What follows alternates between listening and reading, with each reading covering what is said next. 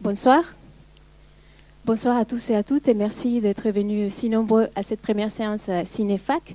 Ce soir, euh, j'ai le plaisir de vous présenter un film du cinéaste chilien euh, Pablo Larraín. Le film s'appelle Neruda. Il a été projeté cette année, l'année dernière, pardon, à la quinzaine des Cannes, et euh, il est projeté cette année dans les salles de cinéma. Vous demanderez peut-être pourquoi nous avons choisi ces films pour cette projection. Ben, je vais vous dire tout d'abord que parce que Pablo Larraín, c'est un cinéaste qui est connu déjà par la scène de la critique française, mais aussi par le public. Peut-être que vous l'avez connu, euh, vous avez vu un de ses films qui parle de la trilogie sur la dictature chilienne, notamment avec son film euh, Tony Manero, euh, réalisé en 2008, son film Post Mortem de 2010, ou peut-être son film No de 2012. Mais en fait, ces trois films l'ont permis de vraiment faire un saut sur la scène internationale mais ce n'est pas la raison principale pour laquelle nous avons euh, choisi ces films. En fait, nous avons choisi ces films parce que euh, cette année, pour le CAPES euh, d'espagnol, nous avons un film, le film No, qui va être comme sujet principal.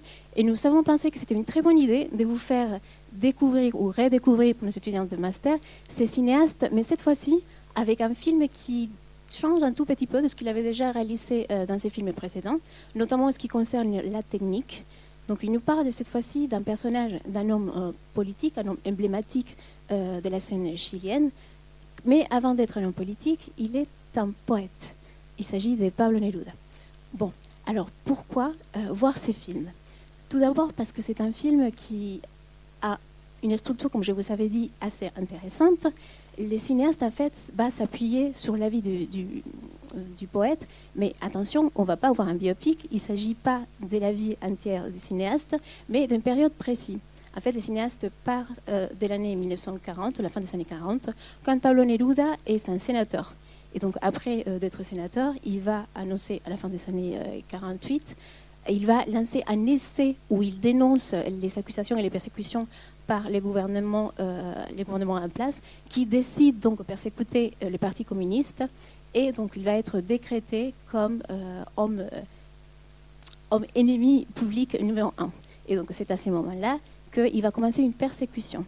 Alors cette persécution, c'est un fait, en fait réel, va être mélangée avec une très bonne dose de fiction pour nous donner un film qui est vraiment un élément hybride.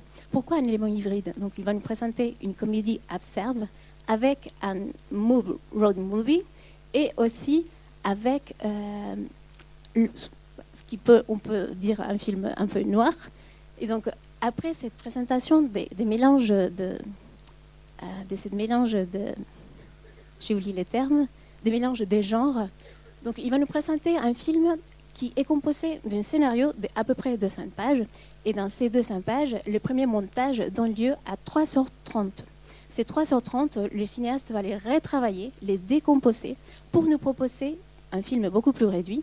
Et donc, on va le voir euh, notamment avec euh, les scènes. Euh, je ne sais pas si vous allez voir. Il nous laisse vraiment les intrigues grâce à cette réduction de film par rapport à des, scènes techniques. Et puis après, donc vous allez voir au niveau de la technique, de l'image, des changements par rapport à la lumière, des clairs-obscurs, des lumières qui est parfois aveuglantes, parfois sombre et noir qui transcrit en fait le contexte historique, mais aussi les destins incertains du poète. Un autre élément technique que vous allez peut-être découvrir avec une telle passion, c'est aussi l'effet de l'intrigue qui nous s'est dévoilée petit à petit et qui nous amène à rester vraiment accrochés à cet écran pour découvrir et dévoiler l'intrigue de la fin. Alors, je voudrais juste finir avec euh, une explication, ce qui, moi, si me concerne, pourquoi les films recréent cette force lyrique.